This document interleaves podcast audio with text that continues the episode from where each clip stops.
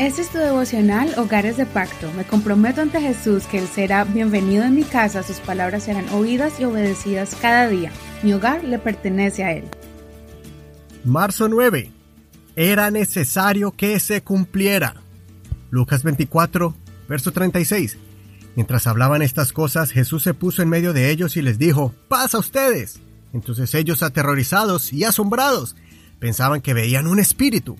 Pero Él les dijo, ¿Por qué están turbados y por qué suben tales pensamientos a sus corazones? Miren mis manos y mis pies que yo mismo soy. Palpen y vean, pues un espíritu no tiene carne ni huesos, como ven que yo tengo. Al decir esto les mostró las manos y los pies, y como ellos aún no lo creían por el gozo que tenían, y porque estaban asombrados, les dijo, ¿Tienen aquí algo de comer? Entonces le dieron un pedazo de pescado asado.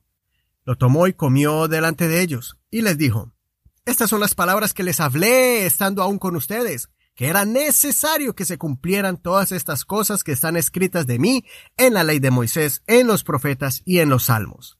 Entonces les abrió el entendimiento para que comprendieran las escrituras y les dijo, Así está escrito y así fue necesario que el Cristo padeciera y resucitara de los muertos al tercer día y que en su nombre se predicara el arrepentimiento y la remisión de pecados en todas las naciones, comenzando desde Jerusalén. Y ustedes son testigos de estas cosas. He aquí yo enviaré el cumplimiento de la promesa de mi Padre sobre ustedes. Pero quédense ustedes en la ciudad hasta que sean investidos del poder de lo alto. En el tiempo de Jesús solo existían los libros bíblicos que conocemos como el Antiguo Testamento, o sea, los libros que escribió Moisés, los himnos o cánticos del rey David y otros, y las cartas de los profetas. Ahí estaban escritas todas las señales de la llegada del Mesías, pero muchos judíos, incluyendo los maestros de la ley de Dios, no pudieron comprender que Jesús era el Salvador prometido y que tanto estaban esperando.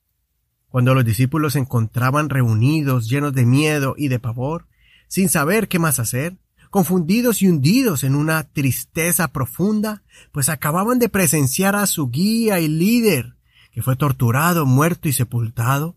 Jesús de repente se les apareció resucitado y les recuerda que eso fue lo que él tanto tiempo trató de enseñarles.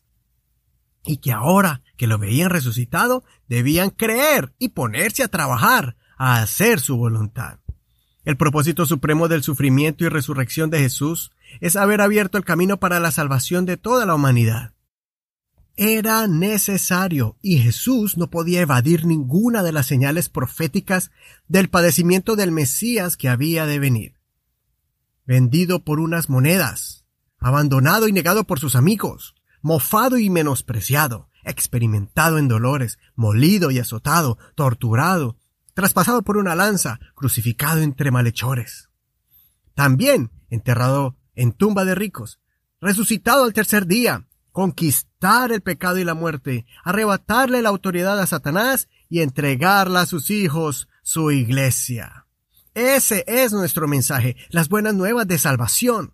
En su nombre hay sanidad, liberación del espíritu y del alma y la grandiosa oportunidad de arreglar cuentas con Dios, que es la acción del arrepentimiento y recibir el perdón de nuestros pecados para todo aquel que crea en Él, no importando su raza o nacionalidad. Era necesario. Gracias a Dios que todo, todo esto se cumplió que Jesús se mantuvo firme en su misión y que ahora podemos gozar de su presencia, pues donde dos o tres se reúnen en el nombre de Jesucristo, Él se hace allí presente.